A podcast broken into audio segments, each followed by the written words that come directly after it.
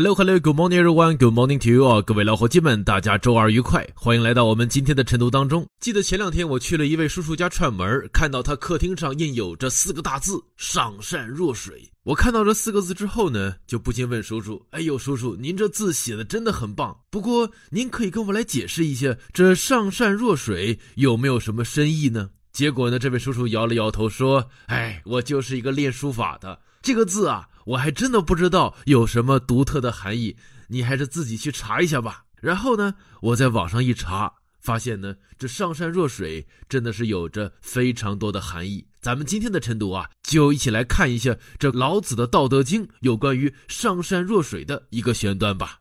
OK，here we go. It benefits all things without contention. It is content with nature, and therefore cannot be faulted. 水善利万物而不争，处众人之所恶，夫唯不争，故无尤。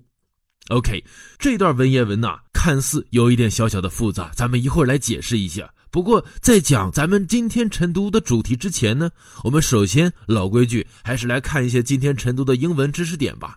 首先我们来看一下啊，汉语的解释是“水善利万物而不争”，但是。在英文当中是没有 water 这个词，你可能会想，哎，唐老师，为什么这通篇都讲水，怎么就没有 water 这个词呢？其实很简单，咱们今天的晨读句子啊是《道德经》的选段，所以它是有上下文的语境的。咱们今天呢，只不过是选取了一个小小的句子，这个句子本身前面呢已经交代好了，这个 it 指代的就是 water。也正因如此，咱们今天的晨读呢，充满了很多的 it，但这个 it 它其实指代的就是 water 的含义。好，说到这里，咱们再来看一些晨读的开头部分。It benefits all things without contention，其中 benefit 这个词就指的是获得益处，得到了很大的实惠。Now，重点在于后半部分，all things without contention。相信有很多同学可能不认识这个词 contention，contention 它指的是竞争、争论这样的感觉。我们举个例子吧，说。在一场竞赛当中，各个队伍为取得第一名而在激烈的竞争着。这句话用英文就可以叫做：The teams met in fierce contention for the first place. The teams met in fierce contention for the first place. 各队为取得第一名在进行激烈的竞争。咱们再回到今天的晨读句当中：It benefits all things without contention. 水善利万物而不争。就指的是水这个东西，它是善的最高境界。我滋养了万物，但是我丝毫不跟别人去竞争什么。好，我们再来看一下后半部分。It is content with nature。好，它呢是和大自然紧密的结合在一起的。在这里面有一个词叫做 content。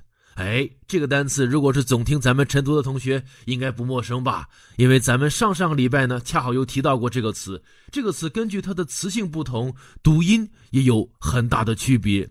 如果表示一个名词概念，比如图书的内容，什么什么东西的内容的话，就可以叫做 the table of contents。The table of contents。那么这个 content 这个词是它的名词发音。但如果变成动词，比如咱们今天晨读句指的是我充满了什么什么样的感觉的话呢？它的读音就变成了 content。所以一个是 content 名词，content 变成了动词。好，我们来看一下啊，it is content with nature，它和大自然紧密的结合在一起，and therefore cannot be faulted。在这里面有一个词 therefore，therefore 这个词相当于 so。我相信有很多同学啊，听我们的晨读目的呢，不仅是为了提升口语，也是要提高自己写作水平的。所以同学们啊，如果你想提高自己写作水平的话，请把 therefore 这个词标上一个终点号，因为以后无论是你写 report、写 essay，里面呢都有一个非常关键的词 therefore。但是呢，这 therefore 可不可以用在口语当中呢？也可以。但是啊，如果口语当中用了太多的 therefore 的话呢，感觉就像是你之前呐。读了一个很高的学位，比如博士、博士后什么什么的，显得有点太不接地气了。所以口语当中简单的 so 就可以，但是写作当中可以用到这个词，therefore it cannot be faulted。好，说到这里啊，咱们还是回到今天的晨读主题当中。正如我今天在开篇里面有提到过的，“上善若水”这四个字经常被挂在很多人的家中，被当作是至理名言。但是这简单的四个字有没有什么深意呢？其实深意是非常明显的，因为大家都知道，水是生命必须的物质，生命是离不开水的。如果没有食物，人可以活三个礼拜；但如果没有水的话，我们恐怕连三天都活不了。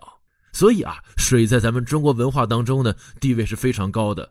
所以，凡是有河流水源的地方，都会供奉龙王，祭祀龙王祈雨，也是咱们中国各地的文化习俗之一。所以提到水，咱们中国历史上有很多的大家都表示了尊敬之情。比如说孔子，孔子曾说：“智者要水，仁者要山；智者动，仁者静；智者乐，仁者寿。”这句话翻译一下就是：智者以水为乐，仁者以山为乐；智者好动，仁者好静；智者快乐，仁者长寿。说到这里啊，我猜有很多朋友们可能还是听不懂。那么我用大白话再来解释一下啊。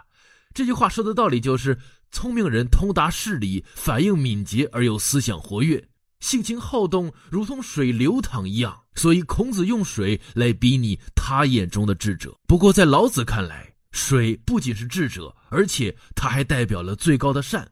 他说：“水的本性最接近于道。” ”No。咱们今天的晨读呢，有提到过这么一句话，叫做“上善若水，水善利万物而不争，处众人之所恶，故几于道”。这句话的意思就是，最高的善就如同水一样，水善于滋润万物，从而有利于万物的生长，却从不与万物相争。不过我们都知道，人往高处走，水往低处流。水虽然滋养了万物，但是它总是处于人们所厌恶的低下的地方。所以，水的本性是最接近于道。尽管水有着谦卑的精神，但是无论它是流到低处，还是蜿蜒曲折，它都会按照自己已经选择的路径去走。所以啊，水的故事也告诉我们，做事的时候要心态放平，不争不抢，无怨无悔，而且还要保持内心的善良。好了，以上就是我们今天晨读的全部内容。更多内容，欢迎关注我们的微信公众号“唐老师晨读”，每天都有小收获，每天都有小惊喜。最后一首《Traveling Light》，祝你有一个动力满满的一天。OK，that's all for us today. Hope you have a lovely time and see you guys tomorrow.